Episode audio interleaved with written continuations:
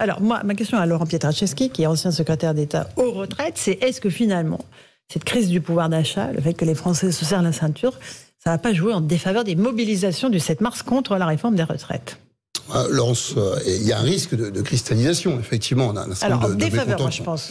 La question que je pose, c'est défaveur. Vous me dites, ça peut au contraire les favoriser? Moi, je, je, comprends votre question au sens, euh, est-ce que, sur le fond, je vais aller faire grève parce que j'ai quand même besoin d'argent et, et, Marc Toiti vient de nous expliquer au combien ça sera utile pour accéder à des produits alimentaires. Bon, j'entends cette remarque-là. Je, pense aujourd'hui que c'est un argument qui ne fonctionnera que dans le temps. sur le les manifestations à venir, c'est-à-dire celles de la semaine prochaine notamment, je n'y crois pas. Je pense que ça aura plutôt un effet inverse, une cristallisation euh, des attentes. À la fois, euh, je, souhaite voir moi euh, une augmentation de mon pouvoir d'achat, si je me mets à la place de l'ensemble de nos concitoyens, et puis je suis inquiet au regard de ce que je deviendrai dans ma fin de carrière, puisque je dois travailler jusqu'à peut-être 64 ans pour certains et certaines d'entre nous. Donc je, vois plutôt ça comme une forme de cristallisation à court terme, et je pense que le levier que vous évoquez n'interviendra que si on est dans un phénomène de grève durable. Durable. En tout cas, il y a des grèves qui sont déjà reconductibles euh, côté SNCF et RATP.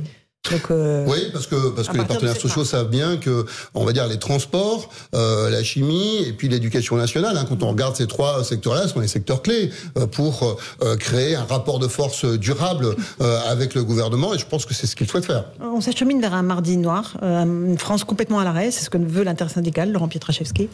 c'est ce que l'intersyndicale annonce. Moi, je suis pas Madame Irma. donc je, je vous connaissez un peu. Oui, non, mais ce que je, quand, je veux dire, c'est que ce que je vois moi quand j'échange chez moi euh, à Armentières, dans le Nord, à Lille, à l'Homme, euh, je vois des, des, concitoyens qui travaillent. Tu sais, j'ai pris le train euh, pour venir, j'ai pris le TER, j'ai pris le TGV. Moi, je peux pas vous dire que j'ai senti une mobilisation intense à tous les coins de rue en venant. Maintenant, je, je, vois aussi, je connais la réalité. On est aussi pour certains certains endroits encore en vacances scolaires. pour d'autres, on vient de reprendre. Je crois que le pari des, des syndicats, c'était de dire le 7 mars, c'est justement après les vacances. J'entends quand même, moi, euh, j'ai envie de vous dire, c'est pardon, ça fait un peu café du commerce, mais moi je continue à aller boire ma bière au Sporting euh, à Armentières, hein, que au final, euh, euh, oui, oui, ça surprend avec Nolo, mais je l'inviterai moi la prochaine fois.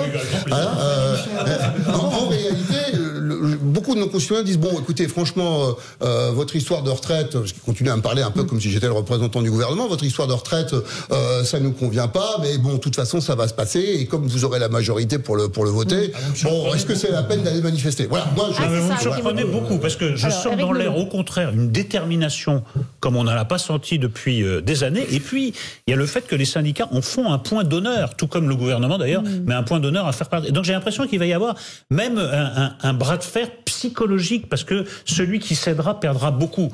Euh, Emmanuel Macron, il a fait comprendre que bah, tout son quinquennat se jouait là-dessus. Et les syndicats, ils veulent reprendre la main. Ils ont un mm. peu cédé du terrain par rapport à, à la rue, l'épisode des gilets jaunes, etc.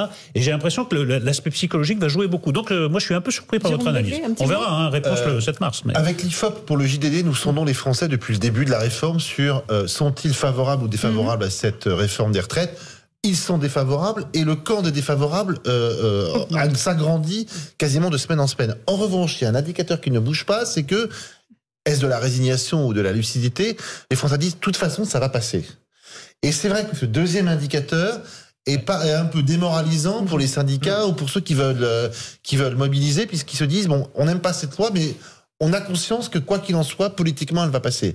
Et cet indicateur-là, il ne bouge pas depuis mmh. euh, un mois et demi. Ok, Marc Toiti Oui, moi je pense qu'on est vraiment pris au piège. C'est-à-dire que globalement, moi je suis très inquiet effectivement pour, euh, pour ce mardi, pour les, jours, les jours à venir. Et surtout, l'économie française aujourd'hui, elle ne peut pas c'est peut d'être bloquée. C'est-à-dire qu'on est euh, très proche de la récession. Olivier Véran l'a dit, avec tellement d'images. C'est de la politique. On comprend que la Terre va tourner à l'envers à partir de, du 7 mars. Encore une fois, le problème c'est que... que... les 10 plaies d'Égypte, c'était rien à côté mais justement, si on est arrivé là, c'est qu'on a laissé faire, c'est qu'on a laissé cette situation euh, s'envenimer malheureusement. Et moi, je pense qu'effectivement, comme disait Laurent, c'est qu'il y a cette cristallisation. C'est-à-dire que mhm. les Français aujourd'hui sont, peut-être qu'ils sont résignés, mais ils sont beaucoup plus en colère, je pense, par rapport à l'inflation Et là aussi, déni de réalité. Parce que les dirigeants français, depuis des mois, ça Ils fait nous disent un il n'y a pas d'inflation. Mais oui, moi, ça fait deux ans que j'annonce l'inflation. Je suis pas devin. Je, je fais mon métier. Je vois simplement que l'inflation arrive. Ils n'ont pas voulu nous écouter. Je me souviens d'une réunion à Bercy où j'ai annoncé cette euh, inflation. On me rionnait. Les économistes qui étaient là, d'autres, on va pas donner de nom non plus, mais et les politiques, ri- Mais non, l'inflation. Mais c'est ça le problème, c'est qu'il y a ce déni de réalité et on continue. Du nom, finalement, on va trouver un pourquoi ils moyen. sont coupés? Ils sont hors sol? J'ai l'impression qu'ils sont hors sol. Tout à Ils fait. font Qui- pas leurs et surtout, euh. ben, c'est-à-dire, ils écoutent pas les bonnes personnes. C'est ça le gros problème. Ou alors, ils écoutent celles qui, celles qui ont- vont, qui veulent Ils ont pensé que les banques centrales régleraient le problème Non, de l'inflation à elles non, seules. mais- Or, on voit que c'est impossible. Non mais rappelez-vous, Madame. Lagarde, présidente de la Banque Centrale. Européenne, il y a quelques mois, nous dit l'inflation vient de nulle part.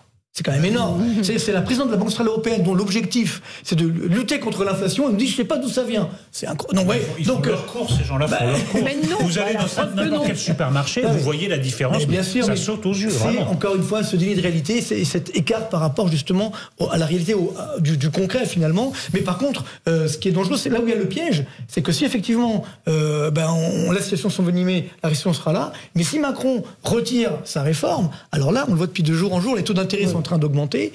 Alors là, ça sera la catastrophe sur la dette publique. Et là, les taux d'intérêt vont fortement augmenter. Un petit mot. Et ça peut être très dangereux. Eric Revel avant. Oui, le journal. café du commerce euh, contre café du commerce. Et moi, je partage pas votre, votre point de vue du tout, mais plutôt celui de, de, de Nolo.